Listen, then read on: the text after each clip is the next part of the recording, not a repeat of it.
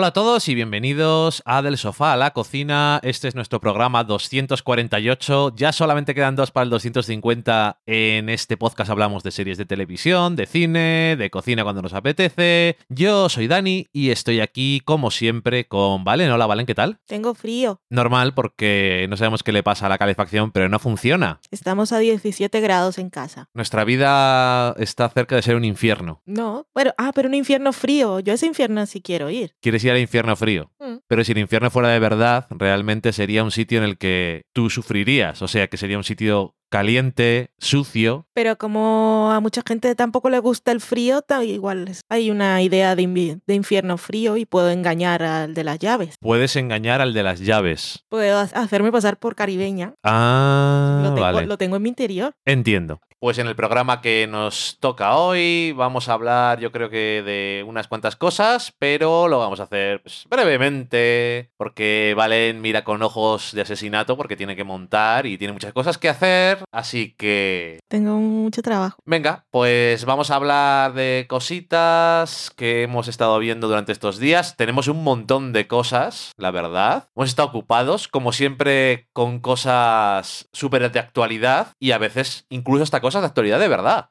Socorro la frase. Porque ya, porque por ejemplo, vamos a empezar por lo que no es de actualidad, solamente por dejarlo ahí. Hemos visto a Verónica Mars. Yo he revisto Verónica Mars. Yo solamente había visto parte de la primera, el final, cosas muy raras. Y no me acordaba de nada, o sea que no pasa nada. Y luego también vimos la película. Sí, ya estamos preparados para su regreso, que será en otoño, en Hulu. Como revisionado, ¿qué tal? ¿Te ha gustado? Sí, a mí me gustó. Que yo a Verónica la quiero mucho. Realmente eh, el personaje de Verónica y Kristen Bell es lo que lleva a la serie siempre, incluso en los momentos que pueden ser más flojos, porque hay cosas que puedes criticar o lo que sea, pero al final da igual, porque mola. Sí, ese rollo de cine negro. Que a ti te gustó la película aquella que vimos, Brick. Sí, Porque, la de Ryan Johnson. Sí, el- la oficina de, de detectives de su padre tiene un- una iluminación así siempre muy antinatural.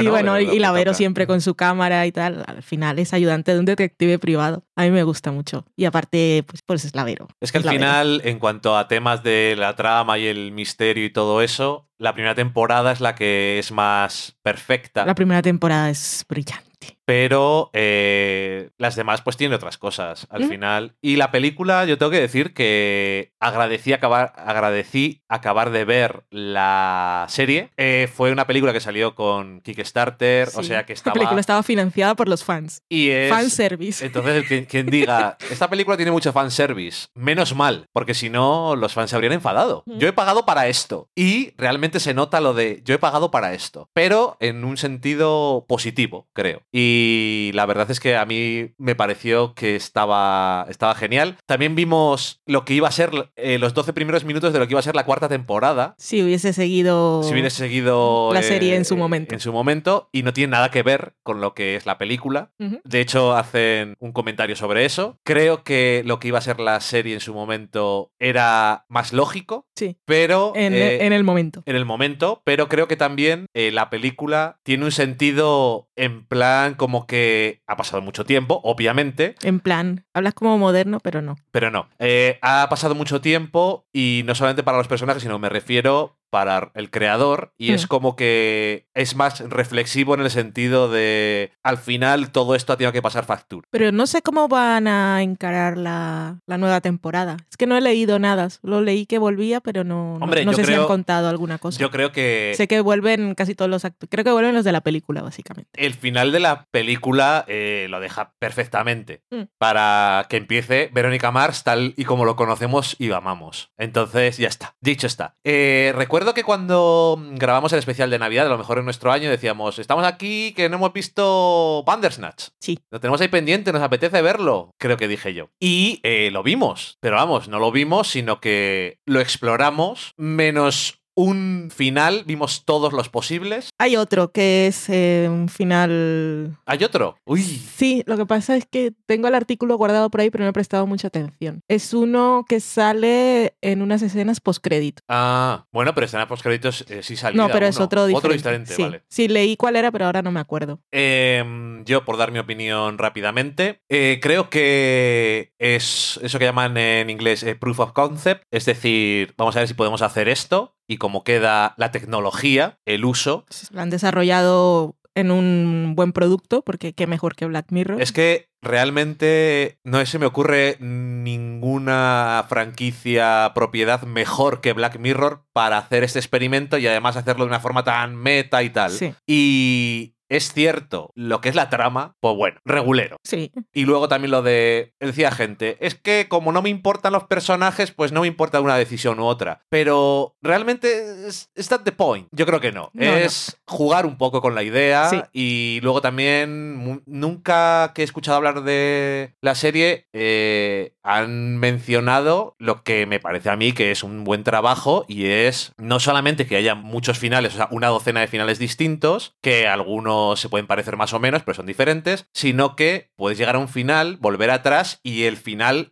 afecta Sí. a esa otra historia. O sea que no es solamente lineal, empiezas otra vez y vuelves a hacerlo. Mm. Yo creo que para ser la primera vez que vemos algo así de verdad, bueno, no lo sé porque esto de no me acuerdo quién era, no hicieron un en HBO o algo así una cosa En de- HBO hicieron pero era con una aplicación o- el Mosaic, que era la de Soderbergh. Ajá. Pero es que nadie habló de eso. Yo lo intenté de todas las formas posibles, bajarme la aplicación para probarlo aquí y no pude. Y la verdad es que en Estados Unidos mm, Es que yo no he oído a nadie hablar de ello en plan busqué un par de críticas si alguien había probado, pero es que no creo que le hayan prestado dema- demasiada atención. o sea, es como si esto hubiera sido la primera vez. Pero en aquel caso era diferente porque lo que proponía Mosaic era que ya había pregrabados un montón de vídeos y era un- como una investigación y había muchas declaraciones y tal de testigos y tú lo que elegías era Ah, qué como ver. seguir tu propia línea de investigación. O sea que era algo Vale.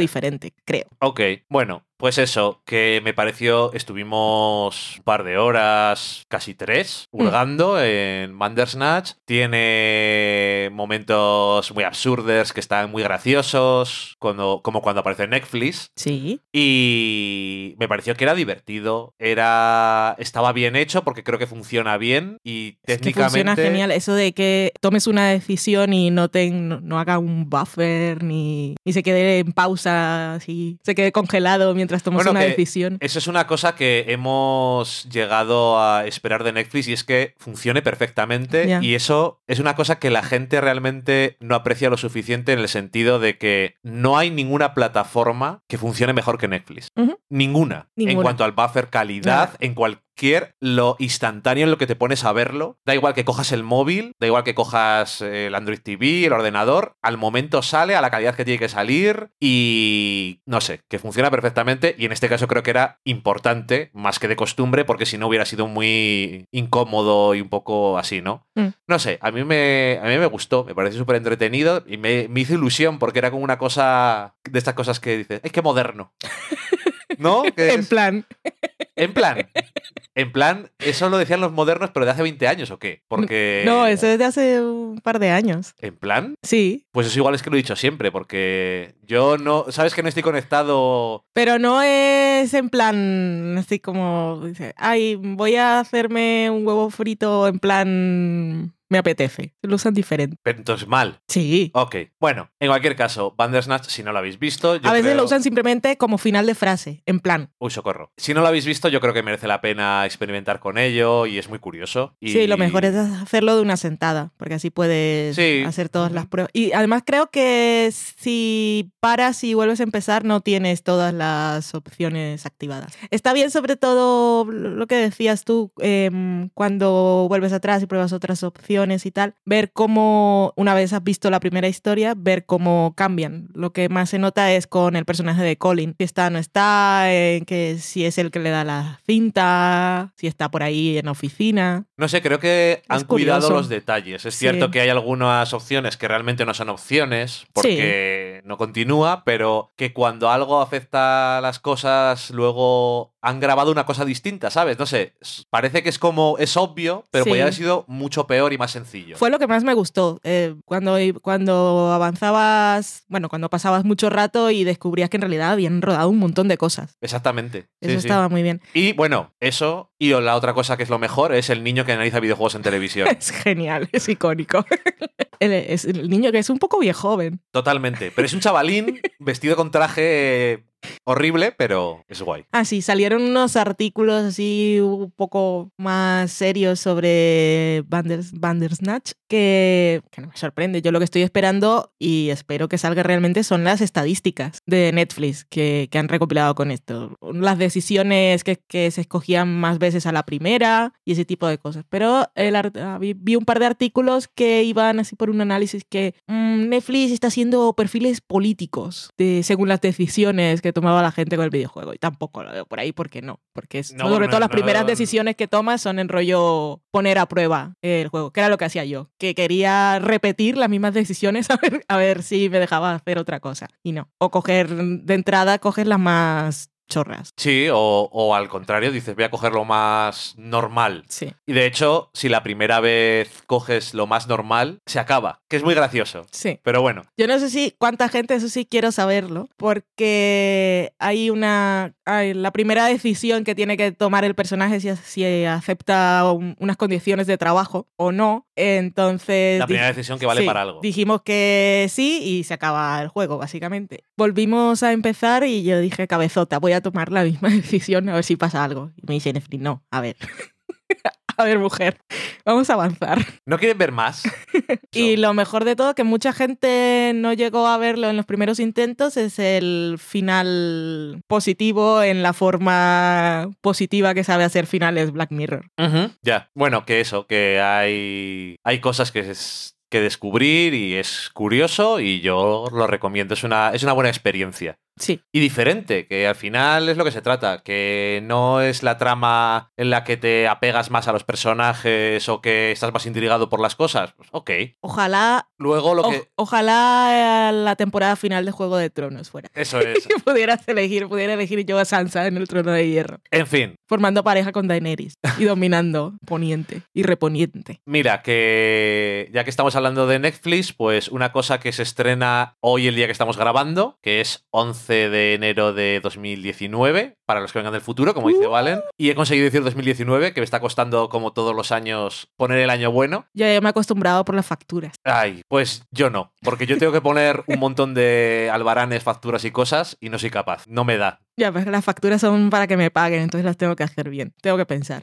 Correcto. Porque luego las mando. Pasa con las facturas, me pasó una vez que si te equivocas, tú las mandas, como no te pagan enseguida, sino a mes vencido, 60 días, depende de la suerte que tengas, 90 y tal. Si te equivocas, entonces no te lo dicen al momento, sino, o igual no lo ven, no voy a decir. O tres meses después. Sino cuando van a pagar.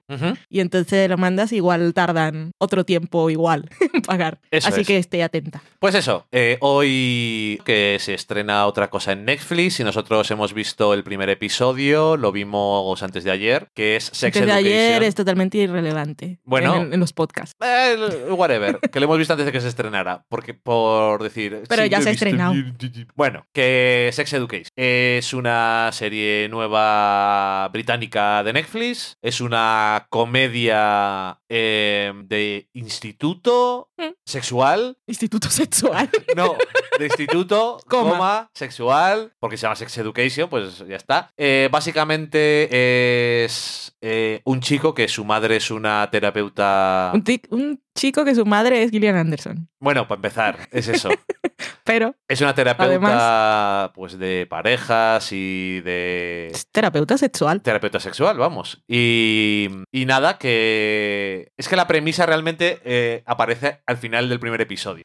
Pero bueno, que... Pero Se puede es como decir. venden la serie, sí. eh, y entonces eh, a él se le ha pegado algo y... bueno, algo aprendido, se aunque le ha no pegado quería. Algo, algo aprendido sin querer y eh, se une con eh, otros alumnos y serán como intentarán hacer eh, de, de terapeutas del instituto. Que hay muchos problemas. Bueno, la visión de negocio no la tiene él. No, no. La tiene. Es que no recuerdo los nombres de Da los igual, pero personajes, que- pero, ella es la verdadera estrella Era por no de entrar. la serie. Era por no entrar en, en detalle. Y, nada, que, que nada, es, no hemos visto el primer episodio, pero me pareció que era muy divertida. Tiene un tipo de humor que es complicado de explicar a veces porque eso tiene frases y personajes y detalles que son. que estás así, de repente pasa algo y, o dicen algo y que te hace gracia. Es un poco complicado de explicar sin verlo. pero me gustó el tono y el estilo y además parece que puede tratar cosas interesantes si quisieran. Eso parece, sí. Y al mismo tiempo, tengo que decir también que me pareció muy curioso que parecía que estaba ambientada hace 10, 20, no, hace 10, no, hace 20 o 30 años, no sabías, pero está en el presente. y también una... parece un instituto americano. Es una cosa muy rara. Eh, pero es británico. Pero es británico, sí. Y, y no sé, que eso. Eh, me ha gustado, eh, Glenn Anderson sale y eso siempre es un plus. Solo tenéis que ver el primer episodio para ver a Gillian Anderson diciendo Man Milk. O sea, ¿Diva? No, Sexy Witch. En fin, que, que eso me pareció muy divertido. Uh -huh. Y quiero ver más. Así que ya. Tiene que está, potencial. Está disponible, pues tenemos, tenemos suerte. Volvió también la segunda temporada de una serie que el año pasado nos sorprendió y nos gustó, que es una serie de espías con un componente de ciencia ficción distinto, que es Counterpart. Y ya digo que el año pasado o la temporada pasada nos gustó. A mí por lo menos me sorprendió porque no sé de dónde salía. Digo, ¿esto qué es? Uh -huh. ¿Starz? ¿De dónde sale? Todas las cosas de Starz son un poco de dónde salen porque realmente no un suelen... poco a su bola, ¿no? Nunca sabes por dónde va no, a salir. nunca sabes. Y, y este año eh, habíamos visto uno o dos episodios y decía, Valen, me está aburriendo un montón. Yo estaba a punto de dejarla. Y yo te dije, vamos a ver uno más por si acaso. Luego vimos dos más. No sé en cómo has quedado. Yo creo que te pasó que habías llegado a los niveles de intensidad, de trama y de todo del año pasado y este año volví a empezar un poco en cuanto a intensidad sí. desde abajo y estabas un poco aburrida porque ¿Sí? Sabías lo que el año pasado había llegado a ser. Sí, estaba aburrida. Y después de cuatro episodios, la cosa ha vuelto a empezar a coger otra vez ritmo. Es que vimos. Eh, eh, ese día que me pusiste maratón obligado, ¿cuántos vimos? ¿Tres o cuatro? ¿Ah, ¿no? vimos tres? Sí, vimos más. Bueno, no lo sé. ¿Tres o cuatro vimos? Bueno, hemos visto los que haya en este momento que estamos Yo hablando. no estaba muy convencida, porque de verdad es que me había aburrido con los dos primeros. Pues eso, hemos visto hasta Pero ahora cinco sí. o así, y ahora sí que te Sí. es lo que te iba a preguntar, Sí, que es cómo lo habías visto. Igual fue el rollo maratón, es que para algunas series funciona. A mí a veces, no lo sé. Hombre, esta serie que tiene eh, mucha trama y realmente es una serie en ese sentido eh, que trata a los espectadores bastante como adultos y no está todo el rato recordándoles las cosas. Entonces, si no estás un poco en el ritmo y en qué ha pasado o qué está pasando, se te pueden olvidar las cosas y las no conexiones hace que cosas que están pasando que no parecen nada, te parezca que no son nada. Mm. Y son cosas por dejarlo ahí, ¿no? Tú me entiendes, que Más o menos. hay momentos en los que eh, de forma aislada es una escena en la que no hay realmente subtexto, pero debido a la trama y lo que ha ocurrido anteriormente con los personajes, están pasando cosas de interés, pero si no lo tienes muy reciente en el cerebro, pues es complicado. Sí, a mí me funcionó. E- Es de ese tipo de series que puede pasar las dos cosas. Si se te acumulan los episodios, la dejas, que era lo que nos había pasado, porque habíamos visto dos, yo no estaba muy convencida y vi que había un montón en TV Time y estaba a punto de decir, la ves tú y no la vas a ver, porque a cuándo, pobre, no tienes tiempo. Entonces puede pasar eso, o se te acumulan y un día decides ver los 3, 4 que tienes pendientes y te vuelves a enganchar.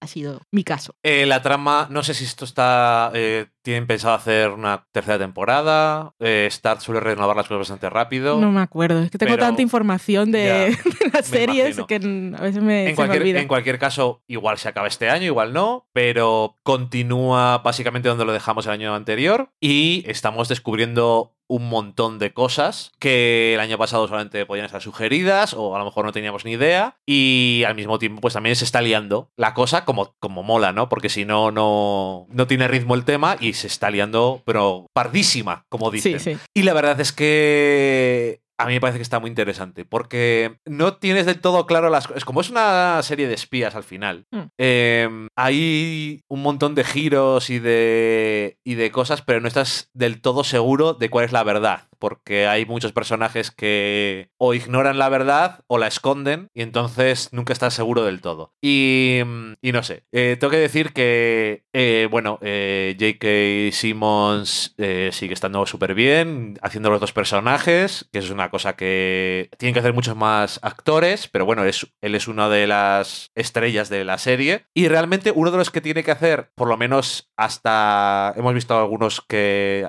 te- también tiene que hacer personajes muy distintos, pero es uno de los que tenía que hacer personajes que eran muy diferentes, pero de forma más sutil. Y eso es lo más difícil de hacer si no eres un actor bueno. Y yo creo que lo hace súper bien y es. y hace que la serie crezca mucho porque tienes a uno haciendo del otro y es realmente, aunque no haya, que en esta segunda temporada a veces hay un personaje diciendo esto no lo hacías así antes, pero aunque no lo haya, lo ves. Pero no es en plan, claramente es distinto, tiene un bigote, sino es los detalles Sí, sí. de cómo hace las cosas y de cuál es su temperamento y su forma de ser. Y nada, que... Y cómo se esfuerzan por adaptarse Sí, a es, su nueva situación. es complicado. Pero todos los que hacen personajes dobles que son más recurrentes están muy bien. Eh, hay uno principalmente en estos nuevos episodios que me ha gustado bastante. Pero no, no sé si decirlo, no, decirlo, rollo spoiler. bueno, Está bien no decirlo. Tengo que decir que sigo siendo muy fan. Y es una de las cosas que no lo esperaría. Pero soy muy fan de Peach. Pero ¿cómo no vas a ser fan de Que Peter si es, es- lo mejor de la serie? es- Él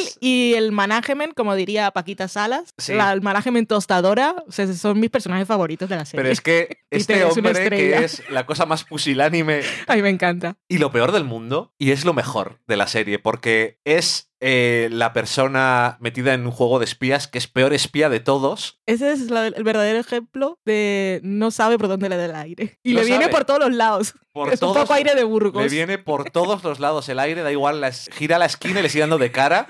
Y es flipante lo bien que hace ese actor, la cara de no sé qué está pasando, no sé qué hacer. Me quedo callado e igual se soluciona todo. Y cuando, cuando hay alguien que sabe leer lo más básico de las, expresio- las expresiones humanas y comportamientos sociales, Como las fans pesetas de Operación Triunfo. Eh, Máster bueno. en comunicación no verbal. pero que no hace falta tener ese máster. Mucho menos, pues se le es tan transparente. Es que Soy muy fan de Peter. Creo, Bueno. que, creo que es él el que me, me hace llevar mejor la serie. En fin, Me que, divierte. eh, nada, que también eh, este año tenemos a un personaje que el año pasado también sabíamos que teníamos a sus dos versiones, pero una de ellas no se utilizaba. Estaba dormida, la otra versión. Y este año estamos viendo a las dos que Y es no muy parecen, interesante. y no parecen muy diferentes. No. Realmente, de hecho, parecen iguales, pero las circunstancias hacen que no sean igual y es bastante curioso. Es que esa actriz además me gusta mucho. Sí, esa actriz está muy. Es Olivia y no me acuerdo de su apellido. Yo tampoco. Hay de- demasiadas Olivias de interés en el mundo Sí. de la televisión. Entonces, bueno, pero lo hace muy bien. Em, y nada, que han introducido cosas nuevas, han presentado cosas nuevas, eh, han seguido desarrollando la trama y parece que no puede a veces continuar por ciertos sitios porque dices aquí por dónde van a ir si no hay nada más que hacer, pero siempre hay alguna cosa más por donde liarla y se montan unos cristos bastante bonitos. Y nada, que si os gustó el año pasado Counterpart, pues seguid viéndola. No sé si los que no la hayáis visto, yo creo que si os gustan las series de espías y el elemento este de la ciencia ficción, que bueno, a estas alturas ya no es spoilers, aunque porque lo ponían en el tráiler, Sí. que era una pena porque es una sorpresa realmente. Y es que hay dos universos distintos que se eh, están unidos por un pasillo y cosas. En fin, que está muy, está muy curiosa esta serie y, yo la recomiendo. Sí, la verdad. También vimos el primer episodio de una serie que es una adaptación de un cómic, se llama Deathly Class, eh, un cómic que aquí en España edita Norma, se llama Clase Letal y escribe Rick Remender, que ha sido también uno de los encargados de adaptarlo. La serie eh, se va a emitir en Sci-Fi, pero el primer episodio ha estado muy disponible. Creo que aquí en España la va a tener HBO, pero Pero si aquí existe Sci-Fi, ¿no? ¿O no existe ya? Existe, sí. ¿No están sé si- unidos los canales? Bueno, whatever. Porque como al final son de estudios, Ya, ya sabes ok. que en. Estados Unidos los derechos Sí, los sí. tienen los estudios que producen las series, son los que tienen los derechos internacionales. Sí, Entonces, a menos que sean cosas así de HBO y, y tal, o de Netflix. o de Netflix, eh, suelen luego estar en otros canales. Pero vale, que he dicho aquí lo de HBO, pero que tampoco estoy súper convencida. Bueno, que esto va de lo que dice el título. Es un instituto en el que enseñan a matar Sí, de diferentes formas. Hay clases de envenenar, hay clases de pegar leches. eh, eh, la eh, vuestra tarea de hoy es matar a alguien, es como Hogwarts pero para asesinos. para asesinos. Sí, pues aquí parecido, sí. Eh, además, eh, el protagonista, pues, es un poco el clásico que está fuera de todo esto. Lo que la gracia es que, lo has dicho, es que estoy, estoy hoy súper densa. Que son asesinos, pero que están ahí porque son todos hijos, como decía lo de Hogwarts, son hijos de mafiosos y de gente con poder y tal. Y luego hay algunos que no. Y algunos que cogen de la calle. Como este protagonista. talento. Sí, que es un huérfano y, y bueno, que eso es el clásico. mm, Llega de la nada y llega al sitio establecido y se le mira por encima del hombro. Y hemos visto solamente el primer episodio. Por ahora, yo creo que falta. Yo me aburrí un poco. Falta bastante. O sea, veo que podría ser muchas cosas, Sí. pero yo me, me aburrí bastante. El, el cómic parece que sí que gusta a la gente, pero. Y me imagino que como lo ha hecho Remender, pues por lo menos en- se encargará de hacer que el tono sea igual, por si alguien lo ha leído. Pero me imagino que también intentará que no sea todo igual, porque si no, ¿para qué vas a ver la serie? Pero por ahora se me ha quedado un poco corto. Como concepto me parece guay, pero tampoco creo que sea lo que me interesa. Porque supongo que la gracia también estará en cosas violentas, que no lo sé. Ah, bueno, por cierto que esto, tras, esto sí transcurre en los años 80, en Mm. la época de Reagan. El primer episodio se llama Juventud de Reagan Youth. O sea que es la época, es una época muy perfecta para este tipo de cosas, supongo. Pero bueno, no sé si veremos otro más, si lo hacemos, supongo que veremos realmente si nos va a interesar o no. Pero Yo- yo- poquita cosa, ¿eh? Yo creo que no, la voy a ver. Ok, eh, Pero nada, es tuya, así como viste Daredevil, no lo he terminado de ver. o pues que- eso, lo mismo puedes hacer. Eh, ¿Has visto tú una serie que yo había visto hasta ahora, pero por alguna razón, como la anterior, bueno, la anterior temporada no me gustó demasiado y me da mucha pereza empezar. Estamos hablando de Shameless, Estamos hablando de Shameless.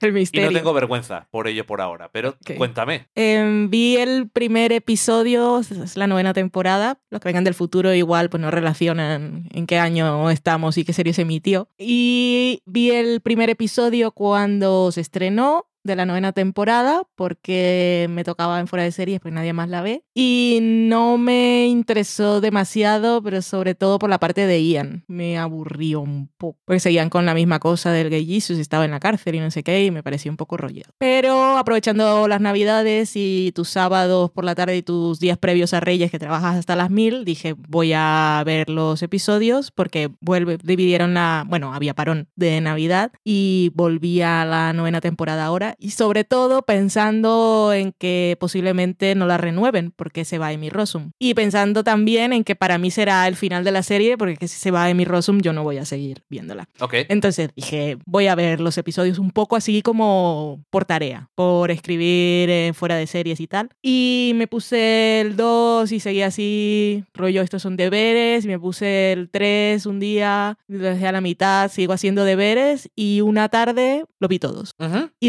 dejaron de ser deberes. Me o sea, enganchó ha otra vez. vuelto a engancharte el tema. Sí, la parte de Fiona me mortifica porque como estoy pensando en que es última temporada, sufro mucho porque la están llevando al pozo más profundo. O sea, cuando la serie quedó en parón, estaba totalmente destrozada por dentro y por fuera. O sea, había tenido un accidente de coche, estaba en la mierda emocional y en la ruina económica. O sea, fatal. Y por ese lado sufro. Pero por lo demás, todo se ha ido encarrilando. El resto de personajes bien y siguen teniendo las cosas divertidas. Y Frank no es tan protagonista. Ah, esa fue una de las cosas que también me había dejado. El primer episodio, Frank era muy protagonista con una de las tramas propias de Frank, que yo estoy bastante harta de sus historias. Pero ahora está un poco así dejado. Bueno, tiene, sale siempre, pero no era, o no me lo pareció, no sé si mi mente decidió ignorarlo. Pero sobre todo tuvo una cosa muy buena, que igual seguro que hay vídeos en YouTube y había pensado buscarlos y ponértelos, porque está muy guay que eh, hay unos personajes en Shameless que siempre nos dan la vida, que son Kevin y Vi. Ajá. Y esta temporada no es la excepción, porque eh, hay una trama que está muy guay. Resulta que aparecen en un listado en internet, alguien publicó una- un, un artículo o era una web de, especializada en bares y tal, y aparecían en el primer lugar de los bares más rapist de la zona o de la ciudad. Y entonces comienzan a cuestionarse qué ha pasado, qué ha pasado, y comienzan a hacer, eh, Kevin comienza a hacer una lista de, y hablando con, con Vi y con los, ¿cómo se llaman? Los Parroquianos. parroquianos de siempre, a analizar qué, qué, qué cosas son rapis en ese bar, pero entonces se fijan, es que aquí no viene nunca una mujer, lo cual es verdad. y, y hacen un, y está muy guay porque te hacen un, un repaso de todo el movimiento Me Too con todos los que han tenido acusaciones, hacen una tabla y entonces comienzan cosas rapis que, que pueden pasar en el bar y dice, eh, "A- ¿has hecho esto alguna vez? Vale, entonces eres un Harvey Weinstein, Eh, no sé qué, y tienen una tabla. Y luego tiene un cartel que dice las horas que han pasado desde que alguien dijo algo ofensivo y va borrando, cero horas, dos horas, cinco horas, 24 horas. Y sale de la lista y comienzan a llegar mujeres al bar. Se crea un logo que dice que, que es un poco confuso, pero al final funciona y lo pone ahí en la, en la puerta del bar que, que anuncia que es un sitio vagina safe. Ok.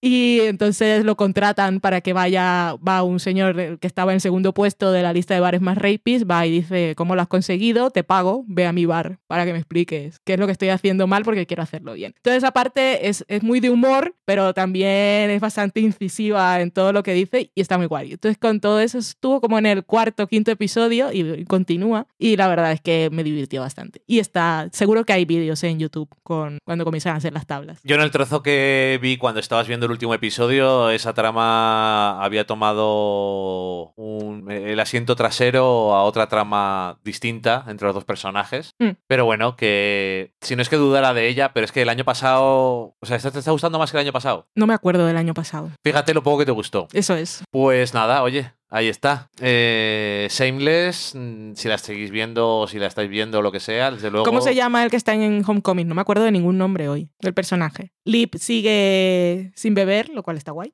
Y aparece Courtney Cox en un papel de estrella invitada, pero en un par de episodios, que es una estrella de Hollywood que es alcohólica y es el que era su sponsor en la ciudad, tiene que ir a hacer algo y entonces deja a Lip cuidándola y tienen algunas cosas guays también. Ok, pues nada, que Shameless parece que no. Y el final, Cliffhanger, Sí, vale. bueno. eh, Fiona en la mierda, por supuesto. Todos los demás un poco bien. Pero Ian, maravilla. Vale, Lo que le ocurre. Tiene que volver a la cárcel, que es un poco así dramático porque no puede ir toda la familia y no sé qué y tal. Y parece que va a ser algo muy malo, pero resulta ser algo muy bueno. Ok, pues lo dejamos ahí antes de que empieces a decir spoilers. Además, también hemos visto algunas pelis. Hemos visto Bird Box, la película de Netflix protagonizada por eh, Sandra Bullock y en la que salen bastantes actores famosos y caras conocidas. Esta película en la que la gente tiene que ir con los ojos vendados o no ver porque lo que sea hace que cuando les mires te pasen cosas malas y te suicides.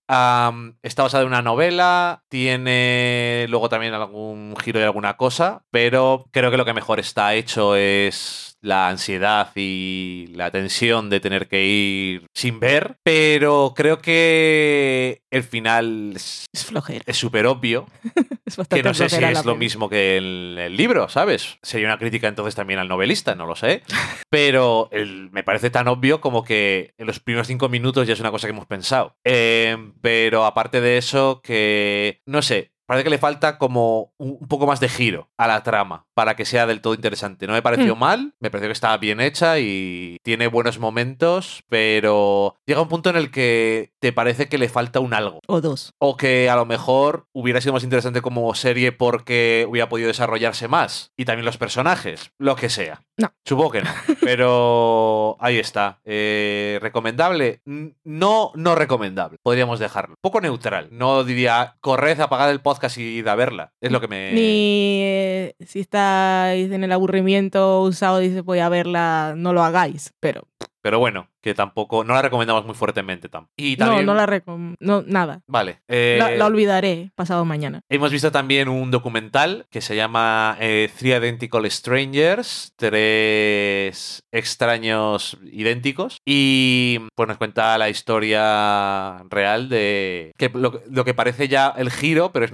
es la premisa, Y es que un chico llega a la universidad y la gente le saluda y dice, si no conozco a nadie, ¿por qué me tratan tan bien? Y resulta que es que eh, es igual que un amigo de ellos. Y lo que pasa es que era su hermano gemelo. Habían separados al nacer. Separados al nacer. y habían sido adoptados y entonces la historia llega a la prensa y es como se encuentran después de 19 años y alguien ve el periódico y se da cuenta de que es el otro. Estamos hablando de hace muchos años En los 80, y de todas formas en Estados Unidos sigue siendo así. Cuando pasa una cosa de estas te haces famoso a nivel nacional y vas a todos los programas posibles y ajá. Pero bueno, que resulta que eran tres. Mm, Habían sido los tres separados al nacer. no eran gemelos sino Habían sido adoptados por tres familias diferentes. Y esa es la premisa. Luego pasan otras cosas.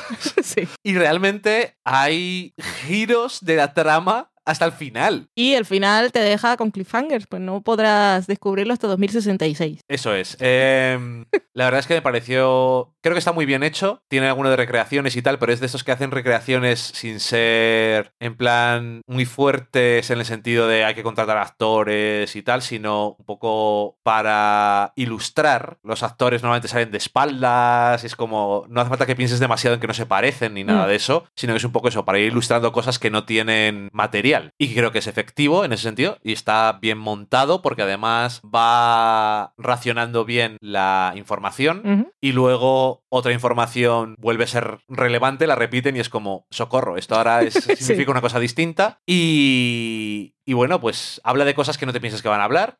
Y a mí me pareció que era, me llamó la atención cuando lo estrenaron en su día, En Sundance, creo. creo que en Sundance, y la gente decía, "Ah, esto tiene más giros que la leche, porque al final de lo de que había los trillizos se había enterado todo el mundo, entre comillas, pero del resto no. Y la verdad es que está muy, es una historia muy, muy curiosa y un poco, un poco peculiar y también te pone un poco la carne de gallina. Ese es de buscarse la vida para verlo, ¿no? Eh, creo que ahora mismo sí. Mm. No especialmente complicado por- con los medios que sabíamos usar, sobre todo antes, que ahora no nos hacen falta. Pero que no tenemos ahí a, a clic en los servicios que pagamos. Eso es. Pero bueno, que de vez en cuando pasa una cosa que la ves de otra forma. Y nada, em, yo creo que con eso podemos dar por cerrado lo que hemos hablado en el programa de hoy, ¿no? Sí, no tenemos nada más en la lista de la pizarra. Pues eso, que vamos a despedirnos.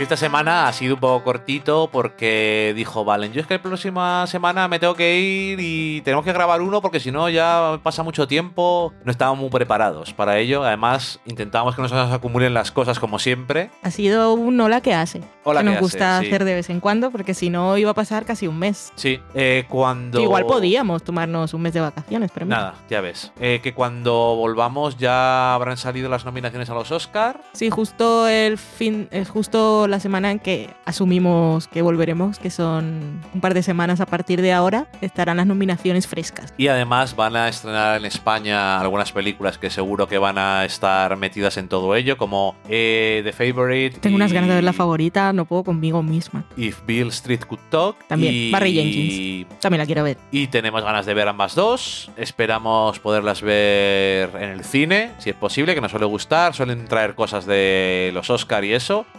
Subtitulada. Sí, subtituladas, que es la única forma en las que vamos Nos llevan al cine, sí. Si no, no. Y, y nada, que yo sigo escuchando audiolibros. Deciros que he escuchado otro, eh, Historia del Heavy Metal. A cualquiera que le interese el tema o la historia de la música, está súper bien y súper divertido. Yo te di el visto bueno porque había escuchado a Vanessa en Librorum recomendarlo. Pues recomendado también por mí, aunque no tenga tanto peso mi recomendación. Y eh, además, por si a alguien le interesan los audiolibros, aparte del tema, el audiolibro está genial porque no es solamente leer, sino es hace eh, voces, ruidos, y dice que es un audiolibro en cosas que no tienen sentido leerlas porque no las estás viendo. No entiendo. En plan, En plan. eh, hay un... Te odio. Eh, hay un gráfico y dice, bueno, no lo estáis leyendo, esto es un audiolibro, pero bueno, imaginaros que hay un gráfico en el que hay un diagrama de Venn y bueno, ya sabes. O en la parte final del libro dice, mientras estoy escribiendo esto, estoy escuchando no sé qué. Y dice, bueno, ahora, bueno, imaginad, esto hace tiempo que lo escribí, ahora estoy grabando, llevo un día en una cabina de grabación, estoy yo solo en el estudio, estoy aburrido, me quiero ir a casa, a ver si termino ya esto. Añade cosas porque es un audiolibro. Ujú. Es un comedian, aparte de músico, y tiene un grupo de música y le gusta el heavy metal. Y la verdad es que está súper bien. Y eso, que es muy, es muy entretenido y divertido. Eh, me parece que está desarrollado a partir de una actuación en directo que tenía él de stand-up y tal, pero lo ha súper desarrollado. Porque eh, el escritor, que se me ha olvidado cómo se llama, pero eh, que dura ocho horas o algo así y algo en Andrew, Andrew O'Neill se llama el, el autor y el libro y el libro dura 8 horas y 18 minutos quiero decirte esto no era una actuación en directo sino que ha expandido obviamente Ok. y eso, pero que está, está genial. Eh, y nada más, eh, después de esta recomendación así in extremis, pues nos despedimos y nosotros vamos a ver si cenamos algo, ¿valen? Sí, a ver si cenamos Tengo algo hambre. y me pongo debajo de la mantita eléctrica porque tengo frío. Y no estoy vestida para la temperatura. Tendría que llevar ahora pues el abrigo, guantes. Pero no puede. No, es que además no te gusta. Dicen, es que entonces paso calor. Yo no entiendo nada. en fin, adiós. Adiós.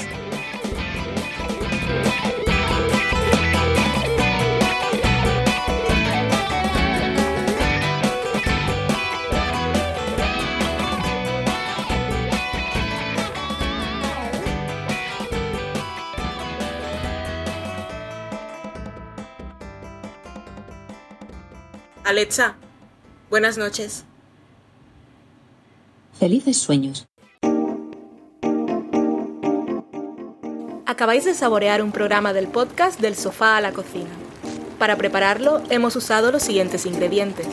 Un Dani, una Valen y una licencia Creative Commons, reconocimiento no comercial compartir igual.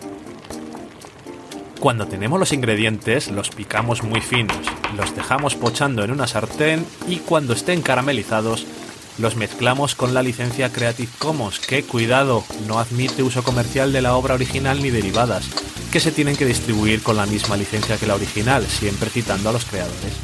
Después de 10 minutos, condimentamos la mezcla con iTunes, iBooks, Twitter y un poco de Facebook. Si no encontráis las adecuadas en el mercado, buscad el nombre del blog. A continuación, introducimos en el horno y, después de 30 minutos, lo servimos aderezado con música distribuida con licencia Creative Commons a través de Jamendo. Al final del post correspondiente vienen especificadas concretamente. Si tenéis alguna duda con respecto a la receta o a cualquier otra cosa, podéis preguntarnos a través del correo electrónico del sofá a la cocina Buen apetito.